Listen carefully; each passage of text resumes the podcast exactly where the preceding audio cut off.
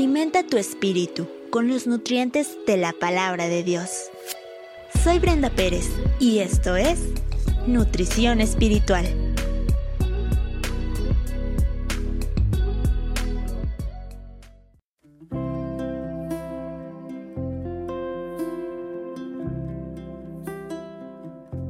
Corazón frío, Dios de calor.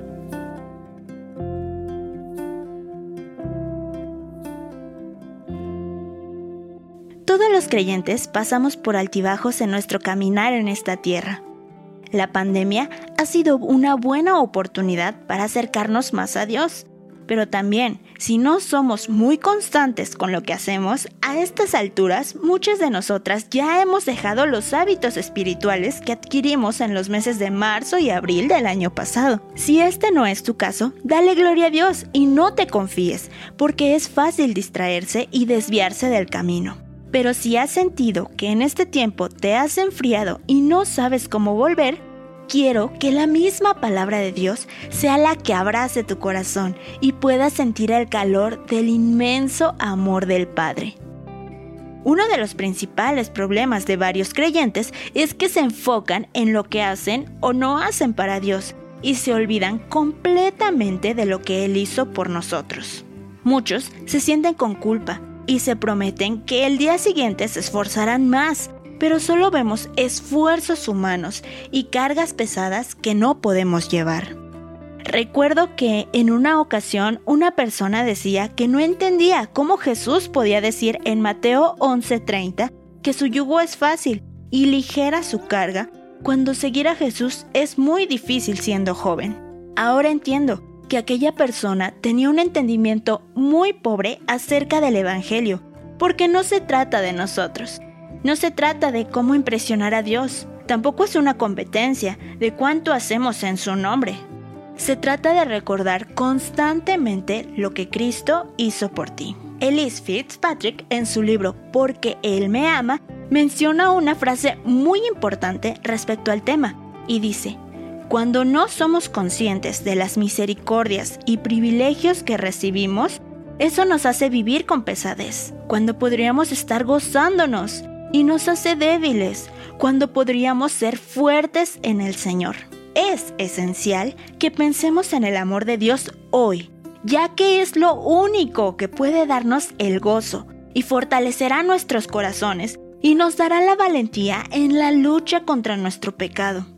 Si no estamos completamente convencidos de que su amor es nuestro ahora mismo, completa e inalterablemente nuestro, siempre estaremos escondidos entre las sombras, enfocándonos en nuestro desempeño, temiendo su ira. Será difícil orar porque no querremos acercarnos a Él o ser transparentes delante de Él. Nuestra fe se enfocará completamente en nosotros y en nuestro desempeño, en cómo percibimos nuestro avance y nuestro crecimiento se verá obstaculizado.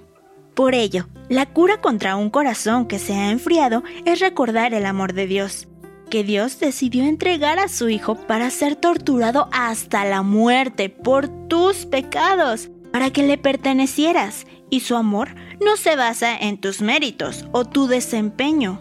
No cambia dependiendo de cómo te portaste en el día porque simplemente te amó y se fijó en ti desde antes de comenzar a crear el mundo.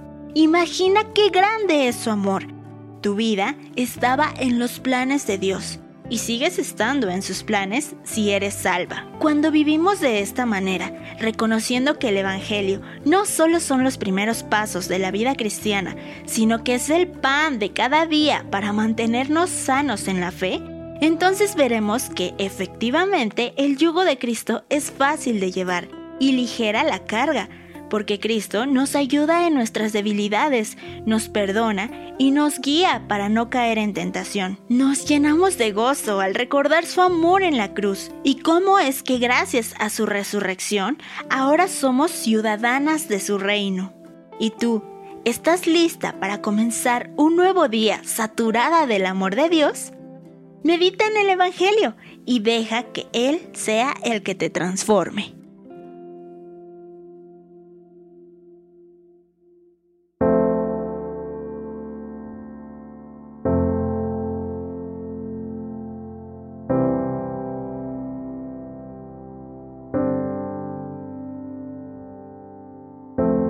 Puedo su voz, Cristo el ver.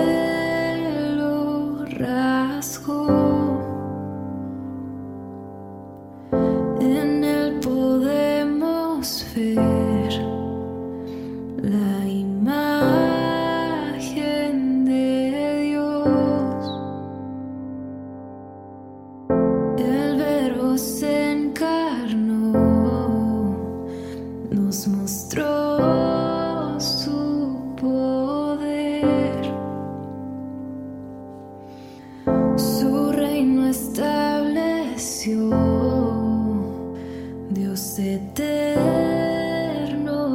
es Él.